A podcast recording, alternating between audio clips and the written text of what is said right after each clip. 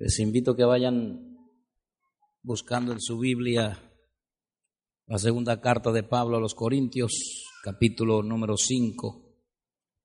Leamos el versículo 17. Ese versículo dice, de modo que si alguno está en Cristo, nueva criatura es. Las cosas viejas pasaron, he aquí todas. ¿Cuántas? Todas son hechas nuevas. Pablo está enseñando en ese versículo lo que se produce en una persona cuando recibe o acepta a Jesucristo como su Salvador. Se produce un cambio de naturaleza en el espíritu. La persona muere para Satanás y nace para Dios. Recibe vida eterna. Y Pablo dice aquí que todas las cosas viejas pasan y luego todas son hechas nuevas. Esto es una realidad espiritual. Esto ocurre con toda persona que nace de nuevo, que recibe la vida eterna. Pero por otro lado, los seres humanos, con Cristo o sin Cristo, siguen teniendo un libre albedrío, una voluntad particular. Esta voluntad la dio Dios a los seres humanos, a los seres creados, los ángeles también tienen eso, los querubines y arcángeles, para que estos tomen sus propias decisiones, en contra o a favor de sus propias vidas, en contra o a favor de Dios. Ahora, cuando una persona recibe la vida eterna, eso se le llama nacer de nuevo, nacer para Dios, entrar al reino de Dios, al ambiente espiritual del Señor. Sin embargo, como les dije, sigue teniendo la persona una voluntad, un libre albedrío. Se pueden tomar decisiones en contra de Dios siendo nacido de nuevo. El libre albedrío no puede ser violentado. Si fuese así, el infierno estuviese vacío. Pero está lleno de hombres y mujeres que nunca activaron su voluntad para reconocer que Jesucristo era el Señor y que a través de Él solamente se puede salvar. ¿Cuántos saben eso?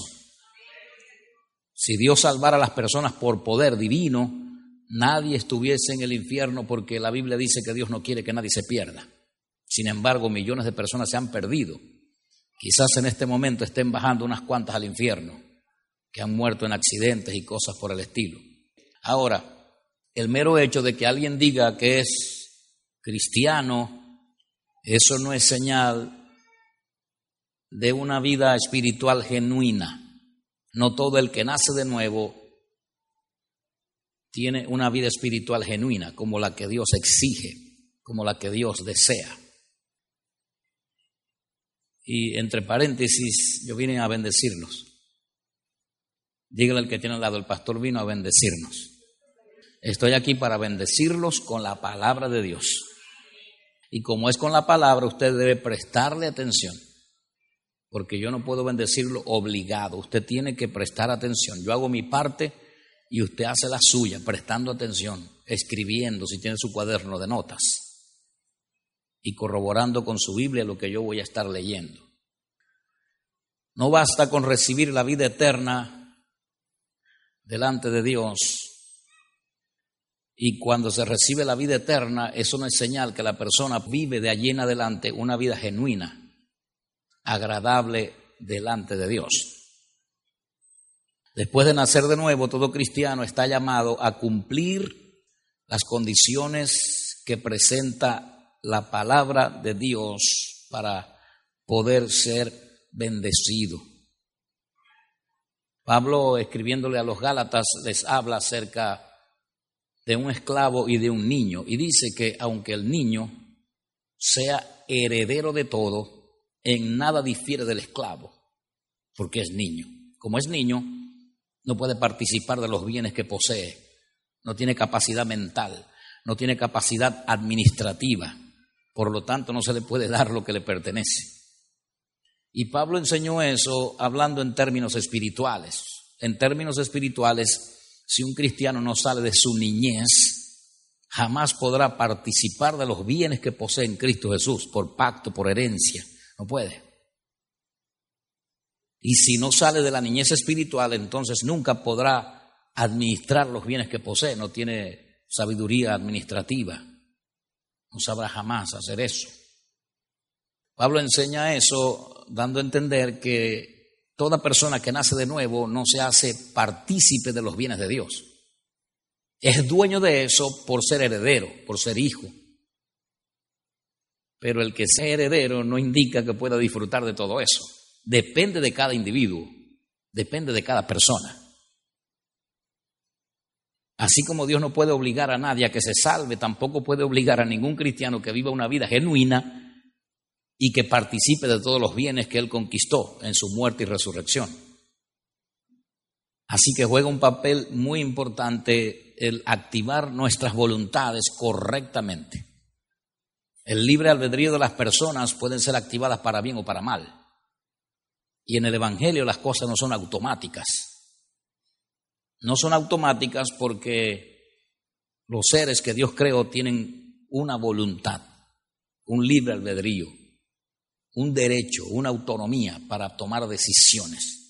Esa es la razón por la cual una persona puede agarrar un mecate y pegársela al cuello y guindarse de un cují, porque tiene libre albedrío. Y otra toma la decisión de aceptar a Jesucristo y nace de nuevo. Aquel se ahorcó y este aceptó a Jesús. No es porque Dios vio a este como más bonito y más favorito y aquel como lo desechó se ahorcó. No, no, no, no.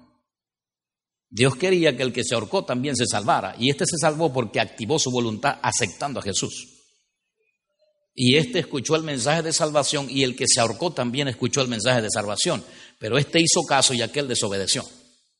Eso pasa aún en las familias. Como dicen por allí, aunque no es verdad. Oh madre, ¿cuál es su oveja negra? ¿Han escuchado eso? Mi oveja negra es el mayor. Bueno, yo no tengo ninguna negra, todas son blancas. Entonces no basta con nacer de nuevo. Ahí en Colosenses capítulo 3, del versículo 1 al 3, Pablo dice, si habéis resucitado con Cristo, buscad las cosas de arriba, no las de la tierra, donde está Cristo sentado. Y cuando Pablo dice que si están en Cristo o entraron en Cristo, deben buscar las cosas de arriba y no las de la tierra, eso que él escribió tiene una conexión con 2 Corintios 5, 17. ¿Por qué? Porque cuando una persona nace de nuevo, esto es que recibe la vida eterna, de allí en adelante él tiene que activar su voluntad a favor de la palabra, a favor de la voluntad de Dios, a favor del reino de Dios, y no como lo hacía antes para fumar, tomar, decir obscenidades, ser grosero, ser vulgar, ser malasangroso, desobediente ya ahora su voluntad tiene que activarla a favor de la palabra de Dios. Y cuando lo hace a favor de la palabra de Dios, lo hace a favor de su vida. Porque cuando Dios le habló muchas veces a los hombres de la antigüedad y aún a los del nuevo que se consiguieron con Jesús, les hablaba acerca de que si alguien obedecía la palabra, entonces Dios lo prosperaba, lo bendecía, lo honraba. Eso fue lo que pasó con todos los reyes de Israel. Me refiero a los reyes de Israel, de Judá y de Jerusalén y todos esos pueblos. Dios los exaltaba. Pero cuando hacían lo malo, entonces Dios los entregaba en el enemigo y le alborotaba la voluntad a los sirios y a los árabes y a los libios para que los atacaran y se llevaran todos sus bienes y se llevaban despojos. Todavía la misma ley funciona. El ser humano sigue teniendo un libre albedrío, sin Cristo o con Cristo. Entonces el cristianismo no es automático. Nosotros tenemos que prestar atención. Nosotros tenemos que hacer cosas. El asunto del cristianismo o del cristiano no es solo el tener fe y confesar, sino hay que llenar una serie de requisitos para poder ser un cristiano genuino, ejemplar. Nosotros aceptamos a Jesús y nacemos de nuevo pero tenemos que tener disciplina. Y más adelante les comparto eso, debemos tener disciplina, como cualquier buen deportista. No todo el que entra en el deporte, en cualquier disciplina, llega a ser un buen deportista. Un buen deportista es aquel que tiene disciplina en sus ejercicios, en su alimentación, en su práctica. El cristianismo es igual. ¿Sabían ustedes que eso es igual en la brujería? Hay brujos que son chimbos, pero hay brujos que son de los bravos que dicen por ahí, pero eso amerita esfuerzo y disciplina. Yo te voy a dar el número telefónico de un brujo, pero ese sí es brujo. ¿Sí entienden lo que les digo, no? En el cristianismo es igual. Ese sí es cristiano de verdad. Ese, mire, si tú le das prestado, te paga. Pero hay cristianos que hablan en lengua y son mala paga. A usted no se le ocurre prestarle nada, no pagan. Y son unos agüesos, se dan cuenta cuando alguien consigue dinero, le pagan una liquidación. Uf. Millones de cristianos no tienen una vida espiritual satisfactoria en relación con Dios y su palabra. Nadie responda.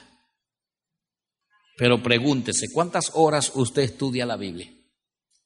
Nadie diga, yo hermano me paro a las cinco. Nadie diga nada, solamente conciencia. ¿Cuántas horas usted estudia la Biblia y luego compare cuántas horas ve televisión? Usted respóndase, ¿qué más hace? ¿Ver televisión o leer la Biblia? Según lo que respondió su conciencia, ya es una señal para que usted sepa que no tiene una vida genuina como cristiano. No es solo confesar textos bíblicos que se le hayan escuchado a otros, sino que los textos bíblicos, ellos se impregnen en todo nuestro ser como un sello por revelación del Espíritu Santo, que se impregne, que la palabra y tú se hagan uno, que esa palabra esté latente ahí en tu corazón en tu hueso, en tu espíritu, en tu alma. Y eso hace que se cumpla Mateo 12:34, de la abundancia del corazón habla la boca. Y Dios necesita que todo su pueblo confiese la palabra. Pero no basta con confesar la palabra, sino con otras cosas que yo le voy a compartir. Y están por toda la Biblia. Usted necesita leer los 66 libros. Entonces, número uno, debe dedicarle tiempo a la palabra de Dios. Usted debe dedicarle tiempo a la palabra de Dios. Si no le dedica tiempo, tendrá problemas. Sin la palabra de Dios no se puede. Es imposible. Vaya moviéndose a Proverbios capítulo número 4. Hay personas que nunca tienen relación con la palabra de Dios y cuando el diablo los ataca con una enfermedad o un problema, quieren pedir oración. ¿Sabían ustedes que la oración de las demás personas o los demás cristianos no te sanan a ti? Debe haber una estrecha cooperación entre tú y el que te va a orar.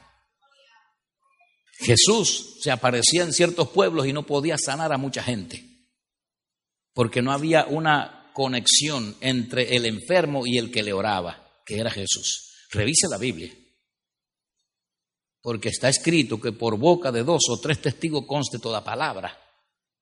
Entonces, no confíe en la fe de los demás. Ahora, si dos se reúnen o se ponen de acuerdo para pedir algo al Padre, Él lo hace, pero los dos deben estar de acuerdo.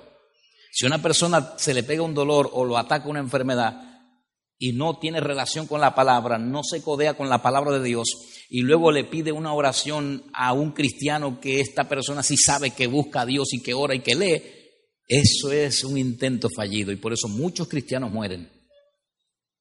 Porque cuando llegan a la chiquita quieren resolver sus asuntos por la fe de los demás y así no funciona.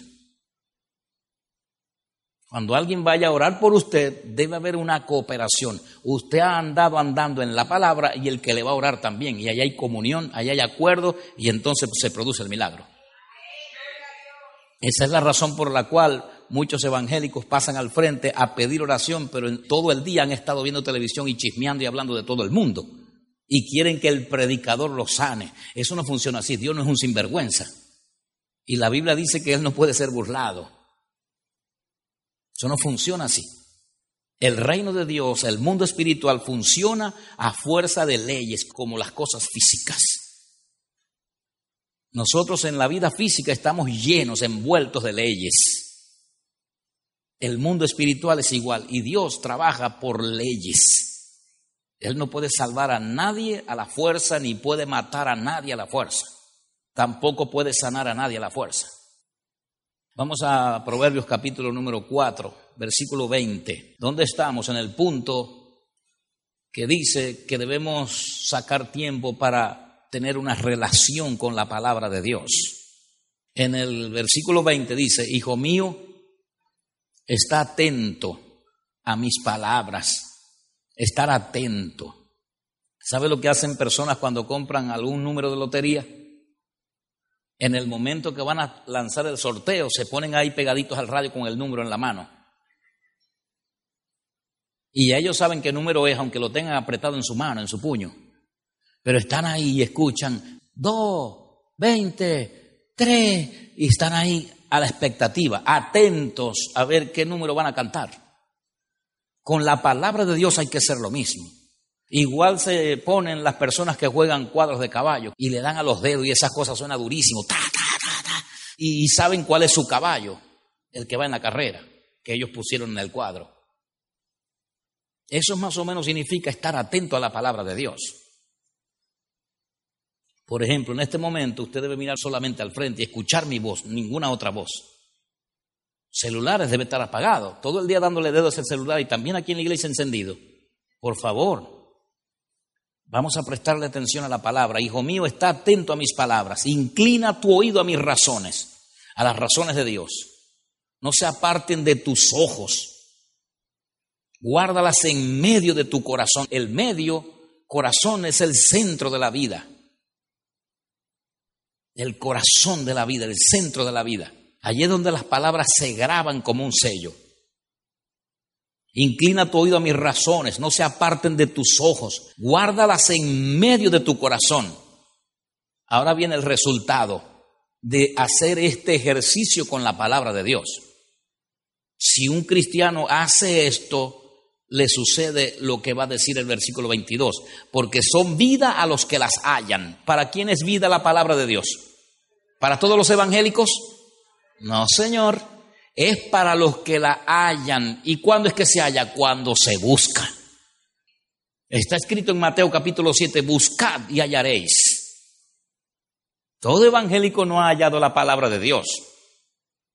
Por eso hay evangélicos enfermos, tristes, que no pueden dormir, con un espíritu de insomnio, se la pasan escontando los clavos del techo y piden oración y cualquier programa cristiano llaman y mire para que ore porque yo sufro de insomnio y se la pasan pidiendo oración y de todas maneras no pueden dormir. ¿Sabe por qué? Porque quieren resolver el asunto con la oración de los demás y nunca se relaciona con la palabra.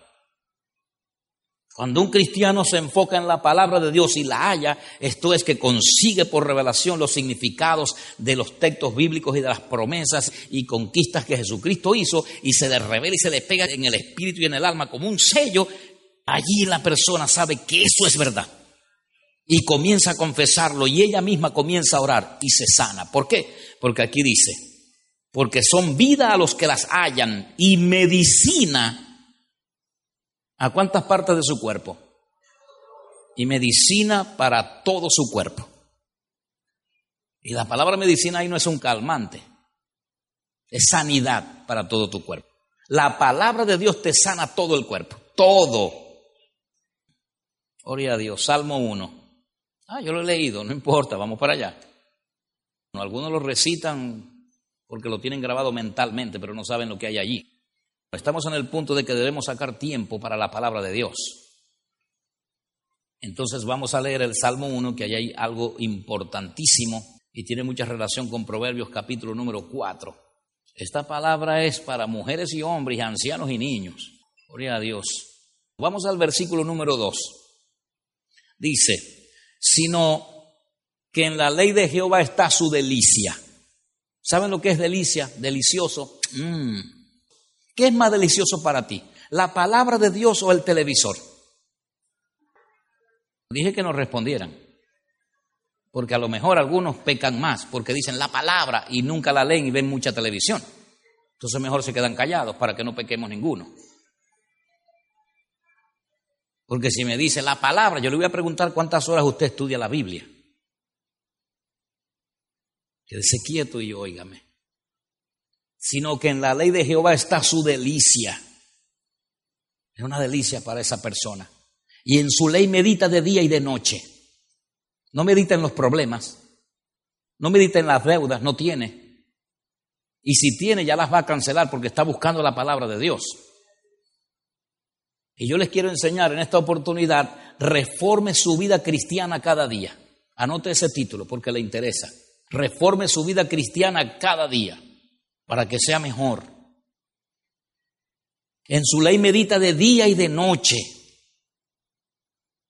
Ya viene el resultado. Pero hay que usar el libre albedrío. El libre albedrío es que yo, yo, Dios me da las herramientas, Dios me da la palabra, me da el Espíritu Santo, me da la salvación, pero luego yo tengo que ser responsable con eso que Dios me da. Tengo una Biblia en la mano. Esta Biblia no la imprimió Dios, eso fue una imprenta que hicieron este libro, pero Dios inspiró a los hombres a que escribieran. De manera que esto no lo va a leer Dios por mí, yo tengo que leerlo. Dios no lo va a estudiar por mí, yo tengo que estudiarlo. Y en el momento que yo me dispongo a estudiarlo, el Espíritu Santo me va a ayudar a entender. Pero yo tengo que poner mi parte. Entonces cuando dice, sino que en la ley de Jehová está su delicia, es que este cristiano hizo de la palabra de Dios su delicia. Él hizo eso. Y Dios lo apoyó porque eso le agrada. Dice, y en su ley medita de día y de noche. Aquí vienen resultados por estar haciendo esto. Será la persona que hace de la palabra su delicia, será como árbol plantado junto a corrientes de aguas. Pregunto yo, ¿un árbol plantado en corrientes de agua está propenso a secarse? no. Ahora le voy a descubrir una razón por la cual usted ve cristianos como los que les voy a mostrar. Ay, hermano pastor, me siento débil. ¿Qué has estado haciendo? ¿Por qué te sientes así? Ay, hermano, mire, tengo muchos problemas. ¿Por qué te los dejaste acumular? ¿Qué estabas haciendo que te los dejaste acumular? ¿Por qué tienes tantos? ¿Por qué no sacaste tiempo para resolver el primero que te vino? Y ahora tienes como 50. ¿Sabían ustedes que cuando una persona no paga el recibo de electricidad, le cortan el cable? Y lo mismo pasa con el teléfono y lo mismo pasa con el colegio. Si no pagas la mensualidad, no te dejan entrar al muchacho. No es diferente con Dios. Dios no es un padre alcahueta. No es... No nos confundamos con Dios. Dios es un ser justo, recto. Y como este cristiano está haciendo, él está haciendo de la palabra de Dios su delicia y en su ley él, no Dios, él medita de día y de noche, entonces se convierte como un árbol plantado en corrientes de agua.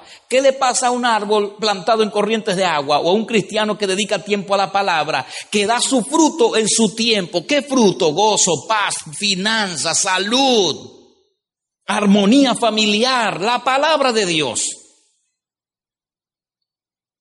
dará su fruto en su tiempo.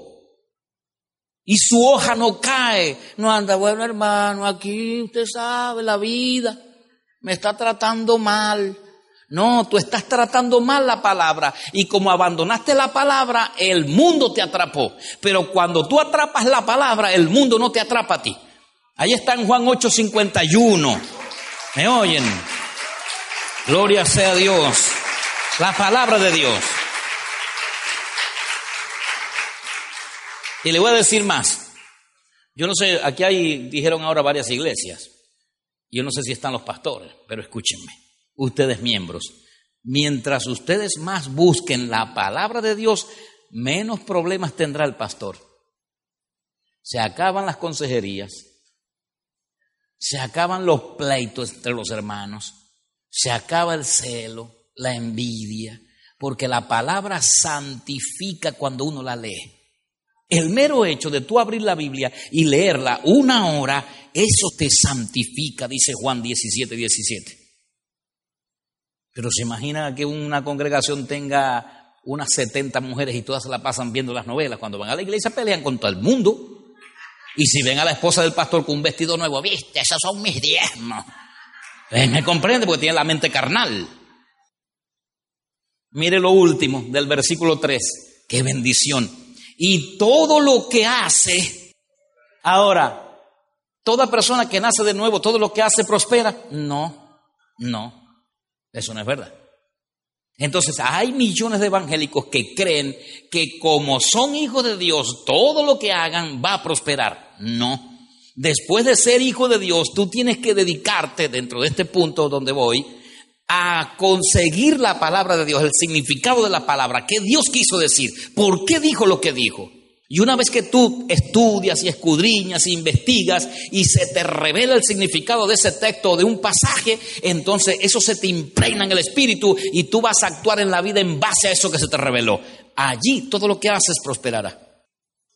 Yo sé por el espíritu que miles de cristianos piensan que como son cristianos ya les pertenece todo y es verdad, pero no lo pueden disfrutar aunque les pertenezca.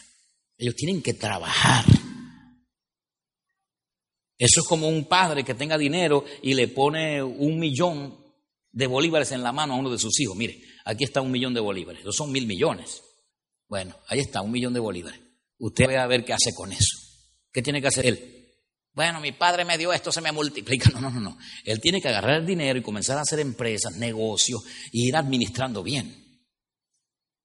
Porque si no lo hace, en corto tiempo no tendrá nada. Le pusieron un millón de bolívares en la mano y ahora no tienen nada, ni negocios, ni empresas, ni nada. Él tenía que trabajar. Así hizo Dios, puso una Biblia en nuestro idioma, en nuestras manos.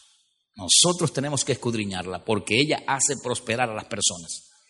Y aquí lo dice, y todo lo que hace prosperará. ¿Por qué? Porque hizo de la palabra de Dios su delicia y en su ley meditaba de día y de noche.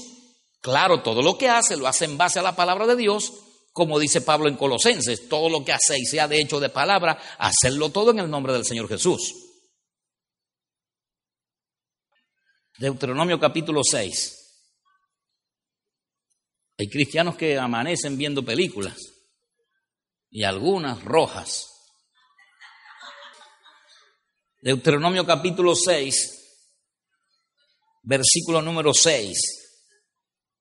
Ya vamos a saltar al otro punto.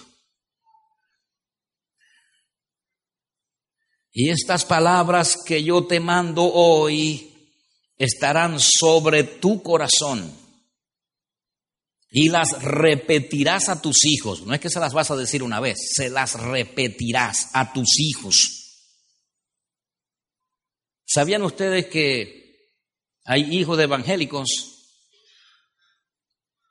que conocen más de fútbol y de béisbol que de la palabra de Dios? Y esas palabras que yo te mando hoy estarán sobre tu corazón y las repetirás a tus hijos y hablarás de ellas estando en tu casa.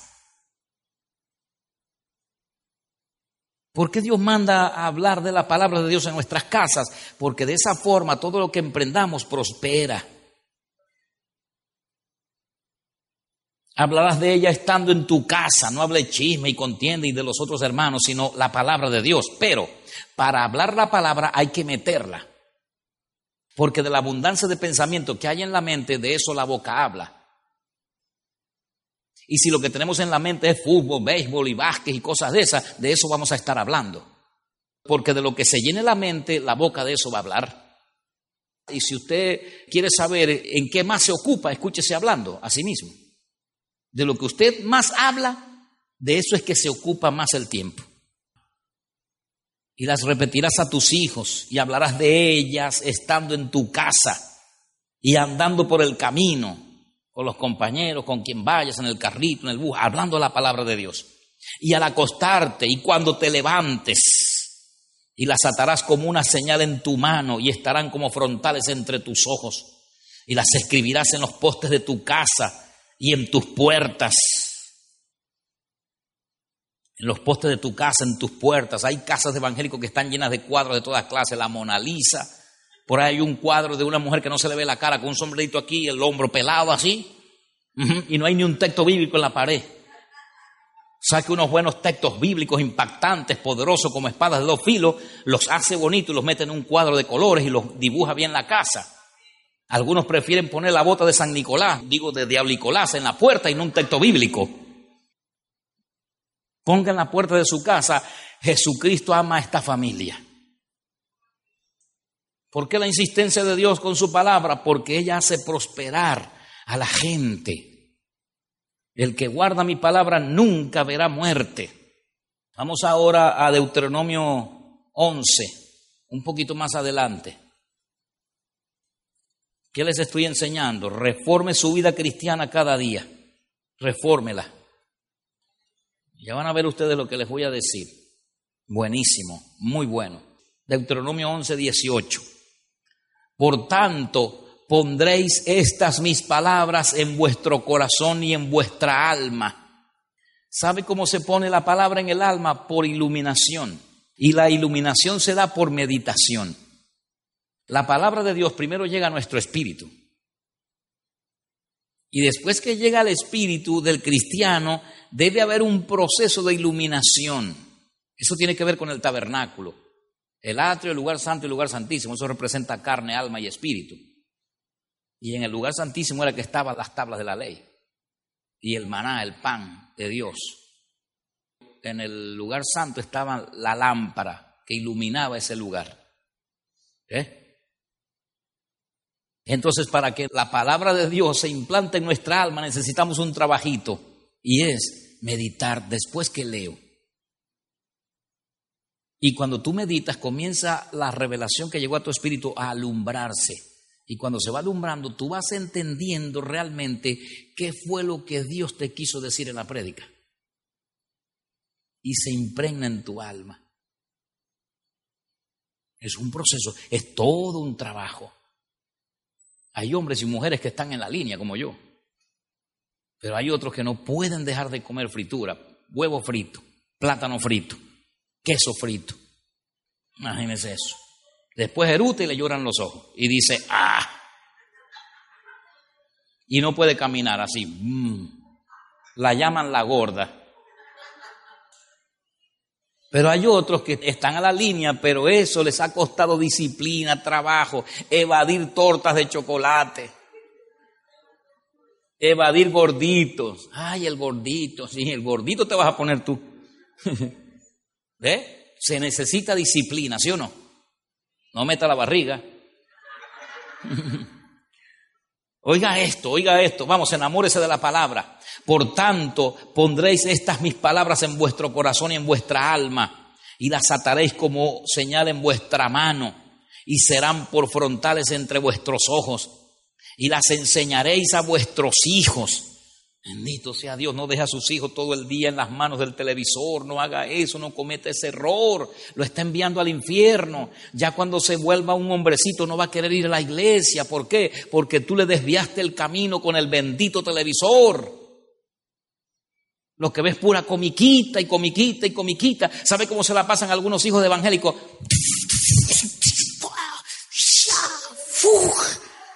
Cuando sean grandes se compran una pistola y salen a robar y después, pastor, ore por mi hijo. Yo no voy a orar nada. Tú le extraviaste la vida. ¿Y ahora me vas a echar el paquete a mí? El pastor, el de la varita mágica. Entonces la mujer no obedece al esposo para nada. Le manotea en la cara. El esposo le da un puño, le pone el ojo verde. Pastor, mi esposo me pegó. No te va a pegar. Gracias a Dios que no te ha matado. Santo Jehová. Si no obedeces, Le habló Jehová a alguien aquí.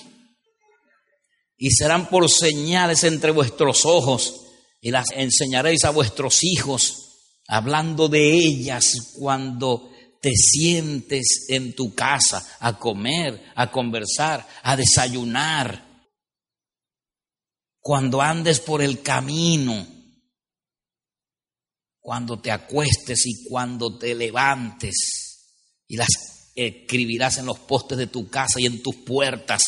Oiga, para que sean vuestros días y los días de vuestros hijos tan numerosos sobre la tierra que Jehová juró a vuestros padres que les había de dar, como los días de los cielos sobre la tierra. El estudiar la palabra de Dios te alarga la vida. Hay evangélicos que dicen, bueno, uno no sabe cuándo se va a morir. No sé cuántos años yo voy a vivir, tú lo determinas. Tú determinas cuánto vas a vivir. dependiendo cómo buscas la palabra y qué comes. Yo no entiendo cómo una persona cristiana, escúcheme, muerda la empanada y caliente y ahora el refresco frío. Yo no sé cómo no le explota la boca. La empanada está tan caliente que está así. Y chocan las dos temperaturas.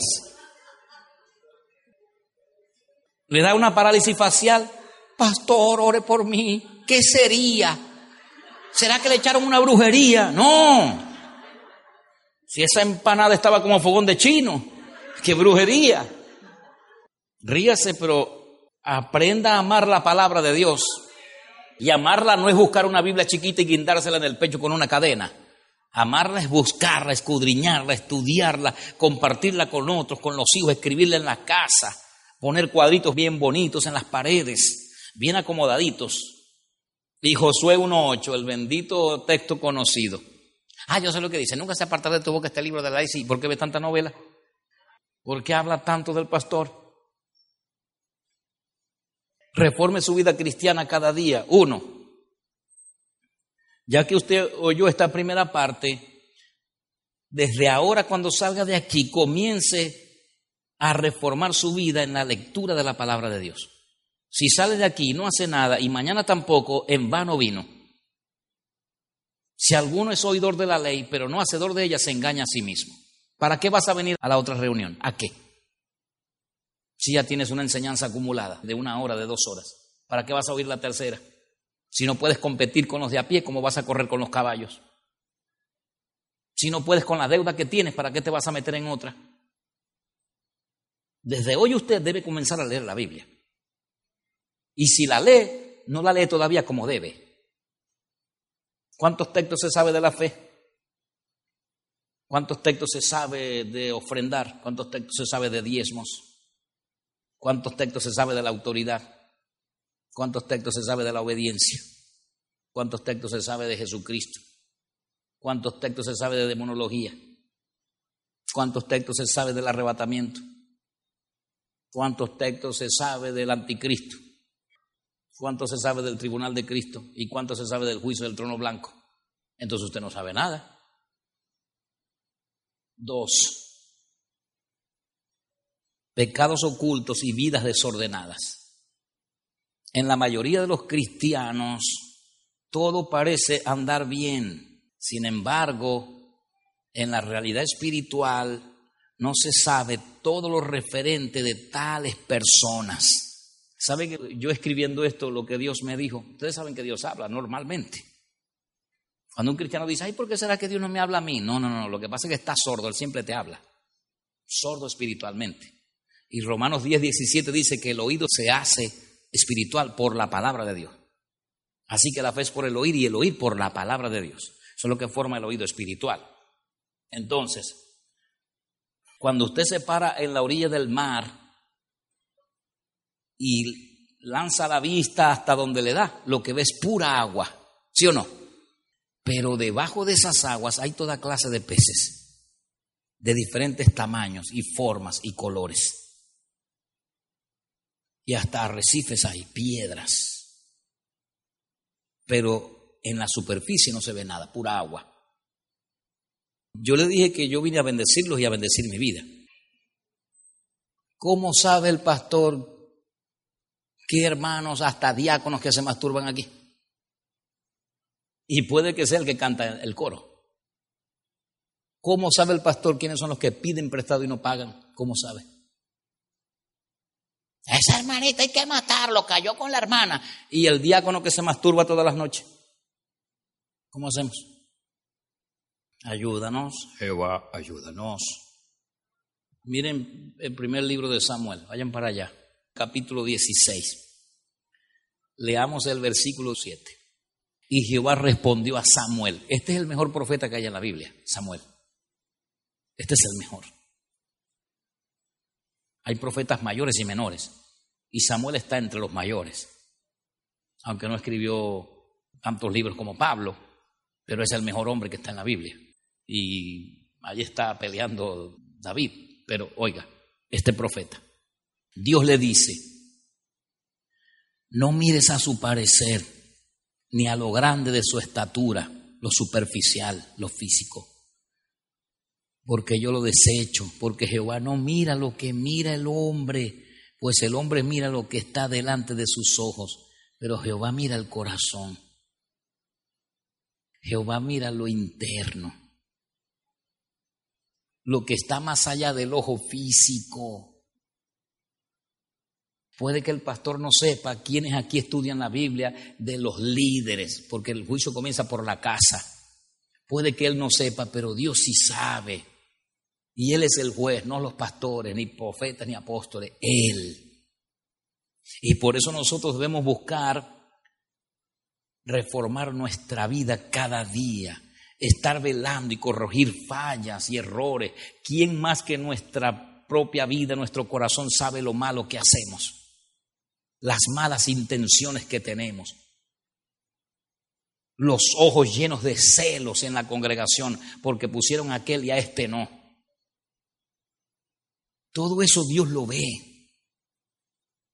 Y dependiendo de eso, Dios trae bendición a una congregación o problemas. O todo encamina viento en popa o todo se traba. Sin olvidar los ataques sorpresa que los demonios hacen. Entonces, a mí me gusta esto porque Dios le dice a Samuel, Samuel, espérate, los hombres miran lo que está delante de sus ojos, lo superficial. Dice Jehová, pero yo no, yo miro lo interno, el corazón. Y era verdad porque cuando los hermanos de David fueron a la guerra contra Goliat, usted lo lee, eran iracundos, irreverentes, de poco desarrollo mental. Jehová tenía razón y él siempre tiene razón. Entonces, estamos en el punto número dos, pecados ocultos y vidas desordenadas. Ahora, en los pecados ocultos yo no les voy a hablar que fornicó, que es homosexual, que es bisexual, que la lesbiana. No, no, no, no. Son pecados zorras pequeñas. Aquí voy. Orgullo por ser más espiritual que otros. ¿Sabían ustedes que hay cristianos y cristianas en las congregaciones que cuando el pastor pone a cantar a alguien o lo pone a predicar para ver si le puede detectar un ministerio, dicen, ¿por qué lo pondrían a él? Yo predico mejor, yo leo más la Biblia que él. El pastor no tiene visión, porque si tuviese visión me hubiese puesto a mí. Eso es pecado. Orgullo, celos. Mire, hay cristianos en medio de las congregaciones que se derriten del celo cuando ven a otros en el altar o con un distintivo de diácono o de anciano se derriten del celo. Y están en medio de la congregación y hasta abrazan al pastor y saludan a su esposa y todo eso. Y Jehová mira el corazón, no la superficie. Y nosotros tenemos que reformar nuestra vida. Muchos reyes en Israel y en Judá y en Jerusalén reformaron su reino, sus vidas. Y cada vez que hacían eso, Dios los bendecía, los honraba, los engrandecía, los llenaba de sabiduría y de entendimiento. Muchas personas dicen, ay, yo leo la Biblia y no se me queda nada. Y otras personas, no, hermano, yo voy a orar por usted, no ore. ¿Sabe por qué no se le queda nada? Isaías lo dice, las personas que son orgullosas, chismosas y cosas por el estilo, leen la Biblia y lo leen como libro sellado. No hay Espíritu Santo que le dé entendimiento es orgulloso, vanaglorioso, celoso, celos, resentimientos. ¿No sabe cómo están las iglesias llenas de resentimientos unos a otros? Amarguras. Y no tengo tanto tiempo en el Señor, como 28 años, y yo he visto personas en las iglesias sentadas y hasta con distintivos en el pecho, llenos de amargura por la suegra, el suegro, por el yerno, llenos de amargura por la esposa del pastor.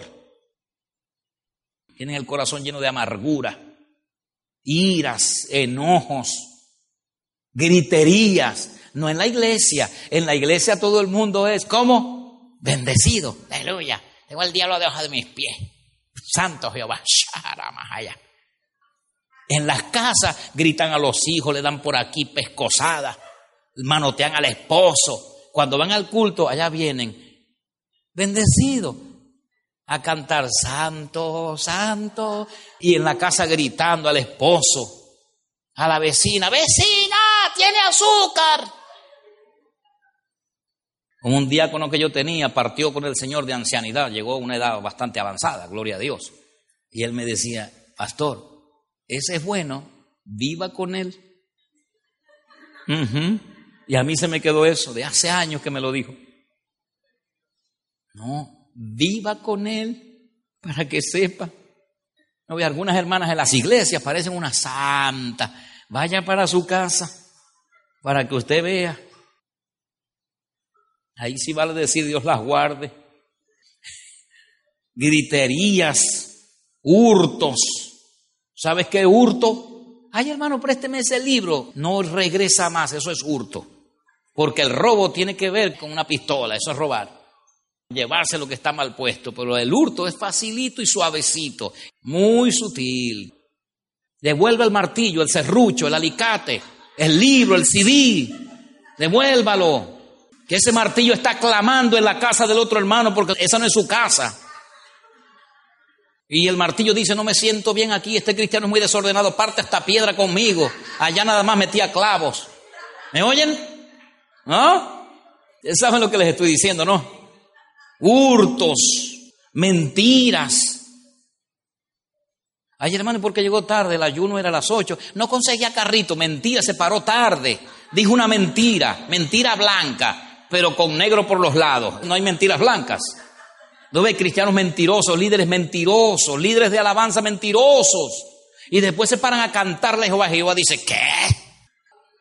¿Sabían ustedes que en una iglesia evangélica todos los músicos del grupo de alabanza pueden ser mundanos y la gente llorar en la silla? No llora la gente viendo una novela, no llora la gente ante un crucifijo. Ay, Cristo del corazón de Jesús, ayúdame. Y el diablo dice,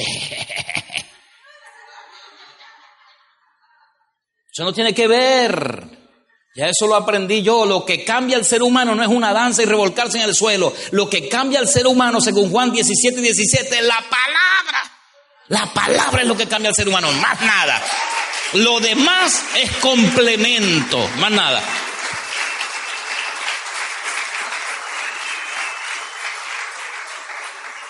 Hay cristianos que se revuelcan y se revuelcan y cuando parten una silla el diácono lo agarra por aquí, suélteme, suélteme. Uh, carne con espíritu. Un rato para la carne y un rato para el espíritu, un rato para el espíritu un rato para la carne. Suéltame que me sacó de la unción. ¿Cuál unción? En las iglesias deberíamos hacer unas celdas atrás. Cristianos diciendo mentiras. ¿Sabían ustedes que las excusas son mentiras elegantes? Ay, pastor, ayer no pude venir, se me presentó un problema. ¿Sabe cuál fue el problema? La novela. Era el último capítulo y como el pastor no anda en eso, ¿qué sabía el pastor que había último capítulo de una novela? Y dijo que no pudo, hermano. Tuve que hacer algo, hermano. Ella en su mente dice, lo que tenía que hacer era la novela. Pero es mentira, no sea mentirosa, cambie. Cambie para que Dios la bendiga. Mentira, maldades. Hacen maldades. Se va a sentar el hermanito y le saca la silla y pum para el suelo de nalga. Eso es malo. Dios no es malo cristianos diciéndole apodos a los demás, que fue iguana seca, ajá, rabipelao, que fue oje culebra. Escúcheme, eso es maldad, eso es un vocabulario del mundo, mundano. Yo he escuchado eso hasta en programas de radios cristianos.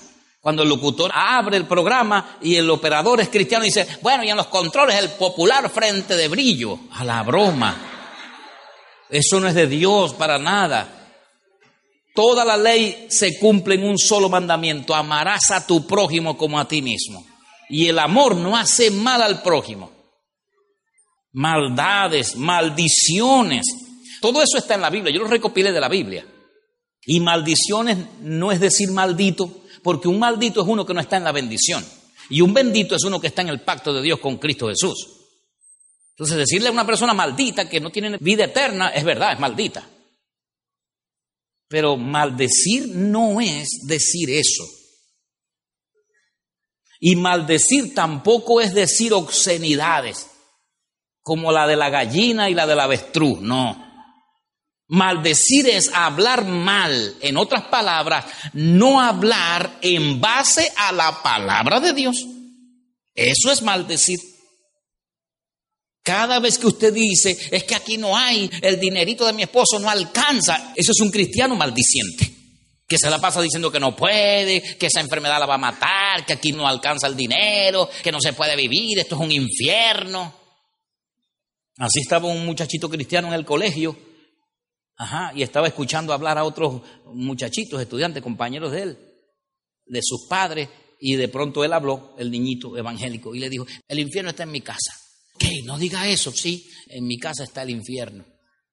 Y los niñitos le preguntaron, ¿cómo es eso? Explícanos, ¿cómo es eso? Sí, sí, sí, sí. En mi casa está el infierno porque papá llama a mami diabla y ella le dice diablo y nosotros somos los demonitos.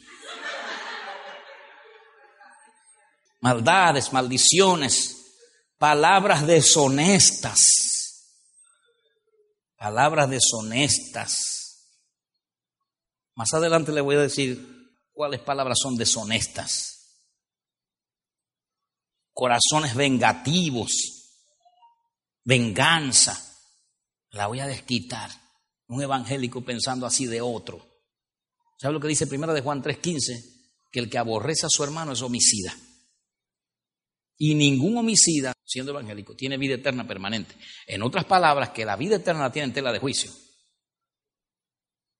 Corazones llenos de venganza, avaricia, malos ojos, cristianos que no pueden ver a otros, necedades, un necio es aquel que repite su falla, su error, palabras vanas. Hay cristianos que pasan horas echando chistes del guajirito y que si el gochito, que no pasa el tiempo en eso. No se ría de los guajiros, de los guayunis, de los gochitos, se ría de eso, eso es malo. Esos son seres creados a imagen y semejanza de Dios. No acepte que nadie le esté echando chistes todo un día. Y cuá, cuá, cuá, cuá. No, pero ya va, déjame echarte el otro, el guajirito. No, no, no, no, dígale, no, hermano, no. Levante la mano, vamos a orar, hermano. Padre, gracias en el nombre de Jesús. Hágale eso para que vea que se va. No le gusta orar, sino echar chistes. No, no, no, no, no, esas son vanas palabras. No producen nada. Proverbios 14, 23 dice que en toda labor hay fruto y las vanas palabras de los labios empobrecen, traen pobreza.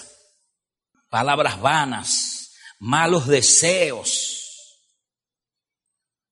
Miremos Efesios capítulo número 5. Yo les estoy enseñando acerca de reformar la vida cristiana todos los días. Efesios, vamos allá. Se tiene que salir de aquí con esa idea sembrada para que se le acaben un poco de problemas a su pastor. Y aseguro que no tendrá que pedir oración. Usted mismo sabrá cómo defenderse. Efesios capítulo 5, versículo 10. Comprobando lo que es agradable al Señor. Versículo 15 ahora.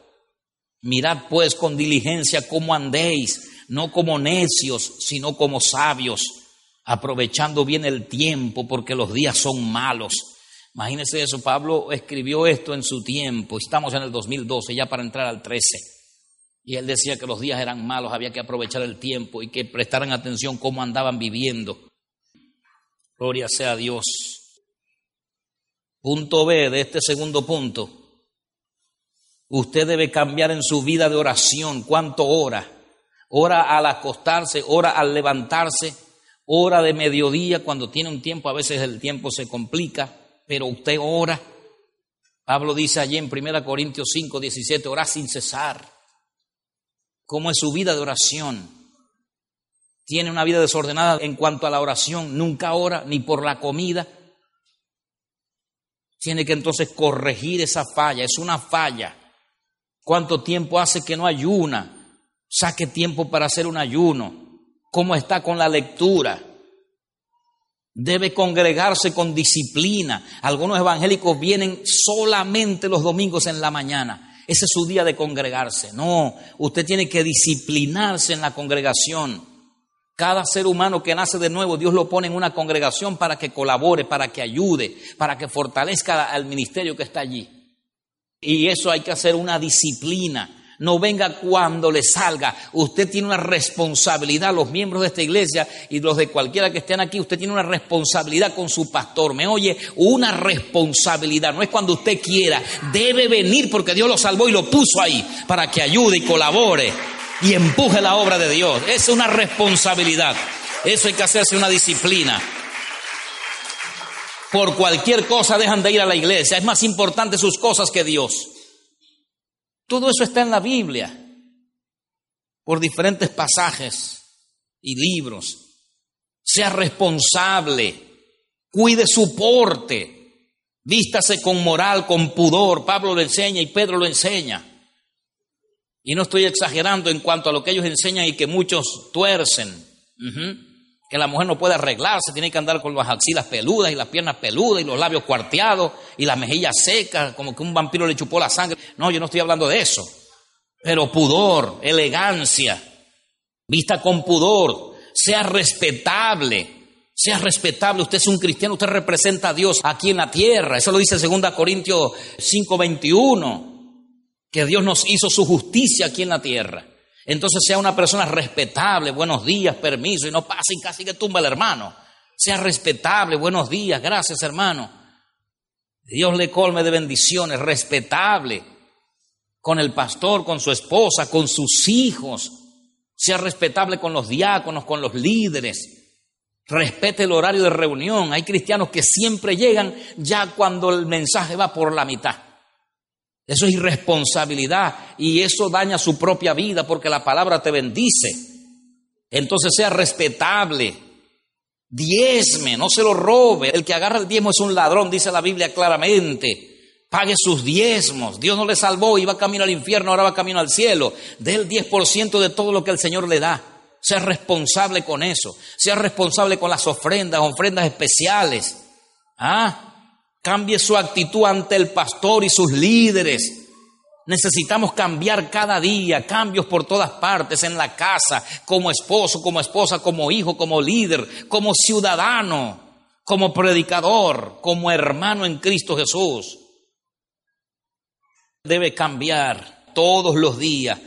Pero si usted anda descuidado, despistado, no sabrá cuáles son las fallas que necesita cambiar. Y según lo que les hablé al principio, si usted nos cambia esas áreas que a Dios no le agradan, usted seguirá siendo el mismo cristiano de siempre. Pero si se dedica a cambiar y presta atención a su vida y analiza lo que habla y cómo actúa y cuál es su relación con la palabra y con la congregación y con todo lo que le he dicho, entonces Dios comenzará a prosperar su vida sin usted darse cuenta cómo es que Dios lo está haciendo conseguirá un vehículo para venir a la iglesia y bendecir a otros y a su familia de una forma que usted ni siquiera sabe. Yo sé que muchos han tenido experiencias como las que yo tengo. A mí el dinero me alcanza para todo y no sé cómo es que me alcanza. Y pago los programas de radio y todo el personal del ministerio y yo no saco cuenta ni sé cómo funcionó. Y tampoco me voy a sacar cuenta como hizo David con el personal que tenía y por eso Dios se enojó. Vamos a ver si nos alcanza. Ahora, eso no quiere decir que no seamos administradores. Otra cosa es andar preocupado si el dinero viene o no viene. No, no, no, eso no hay que hacerlo porque ofendemos a Dios. Pero cuando usted hace estas cosas que yo le estoy diciendo o enseñando, Dios comenzará a respaldarlo más. Ahora apenas Dios le está ayudando de rajuño. Hay unos requisitos que cumplir, que llenar. No basta con nacer de nuevo. Número tres. Ay, Dios mío. Voy. Deje de seguir haciendo. Es una reforma aquellas cosas que jamás haría si Jesús estuviera frente a usted viéndolo como las hace. Entonces usted invita a Jesucristo, Señor Jesús, yo quiero que usted vaya a mi casa el sábado, le tengo un gran almuerzo, yo sé lo que a usted le gusta. Y Jesús dice, amén, voy. Y al 15 para las 12 está allá y usted lo recibe. Oh Señor, le besa la mano, ven adelante, este es tu casa y mía también. Claro. Y el momento de comer le sirve con los mejores tenedores y copas, como decía la hermana, y después que terminan de comer y conversan y él te suelta unas cuantas revelaciones y tú te impactas, aleluya. Entonces al rato usted agarra el control del televisor y dice, Señor, tengo una película de Kung Fu ahí, vamos a verla. A conciencia, ¿cuántos saben que Jesús no se sentaría contigo a hacer eso? Levante la mano para ver. ¿Verdad? Todos, aunque no la levanten, saben que es verdad. Jesús no se sentaría contigo a ver esa cosa. De tal manera que cada vez que tú haces eso con tu televisor, Jesús no está contigo allí. ¿Ah? Pero como que así, como que lo están empujando. Amén, amén. Usted es una oveja, no chivo. Amén, amén. ¿Sabe por qué muchos cristianos hacen cosas que jamás harían en la presencia de Jesucristo? Porque no tienen conciencia de su presencia. No tienen conciencia de su presencia. Segunda Corintios, capítulo número 6, versículo 14.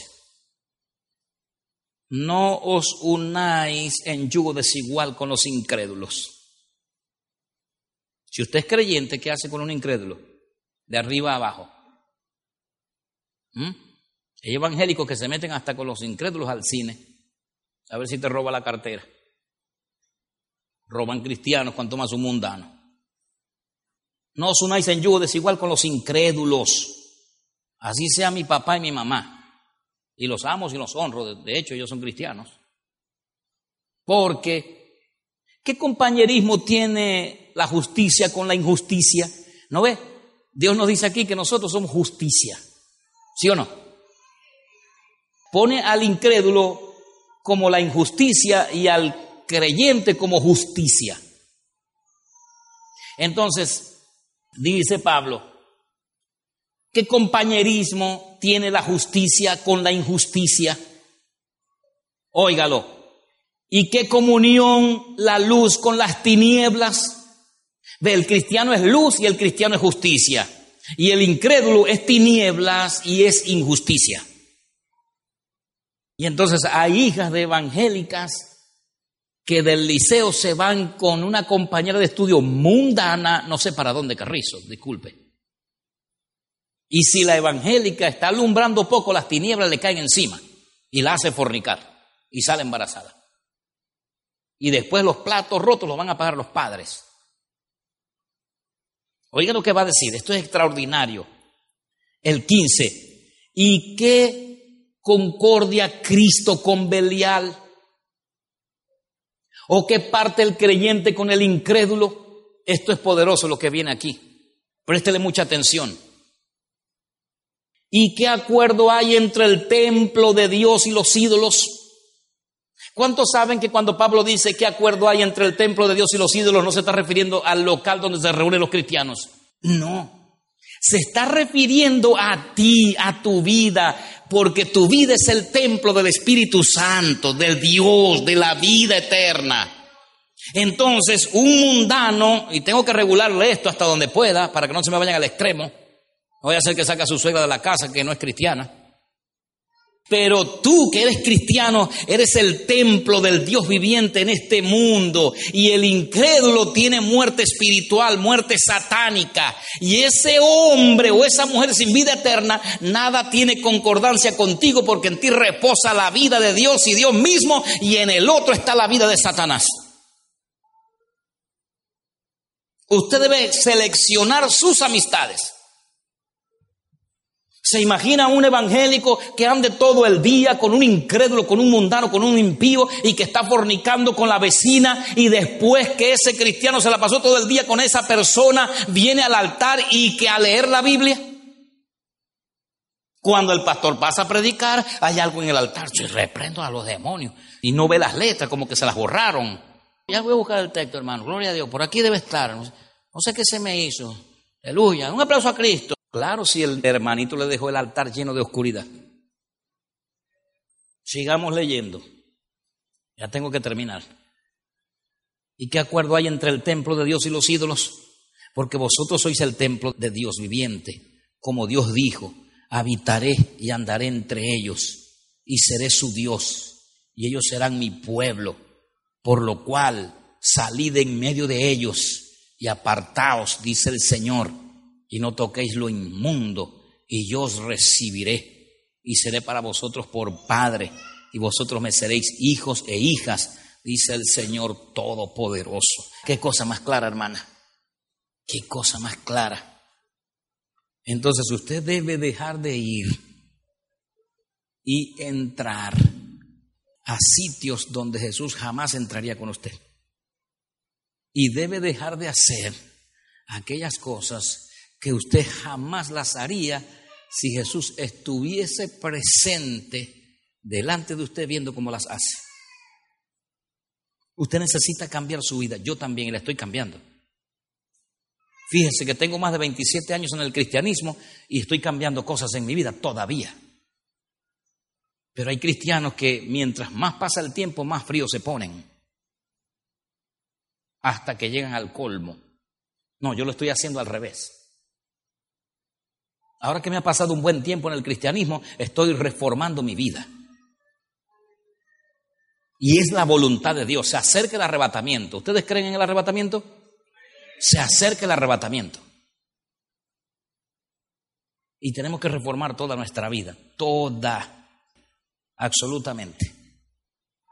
Busque cambiar cada día su vida cristiana. No le permita a este sistema mundano que le controle la vida y lo aleje de la verdadera imagen de Dios. Efesios 4:29 habla de que ninguna palabra corrompida debe salir por nuestra boca Primera de Pedro 4:11 dice, si alguno habla, hable conforme a las palabras de Dios.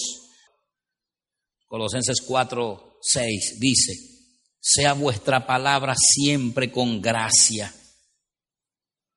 sazonada con sal, para que sepáis cómo debéis responder a cada uno.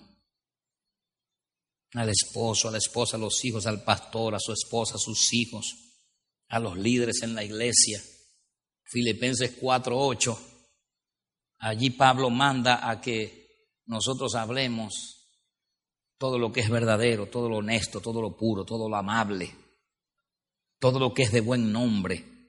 Eso tiene virtud y es digno de alabar. Entonces usted tiene que cambiar su relación con la palabra de Dios. Y escúcheme, no es fácil. Nada de esto es fácil, pero no es imposible. No es fácil, pero se puede. Y a Josué se le dijo, cuando se le mandó a tener relación con la palabra de Dios como es debido, esfuérzate y sé muy valiente para que nunca la palabra se te aparte de la boca. Para hacer que la palabra sea mi delicia se necesita esfuerzo, dejar de dormir, dejar de comer, dejar de hacer ciertas cosas que los seres humanos comunes hacen. No es fácil.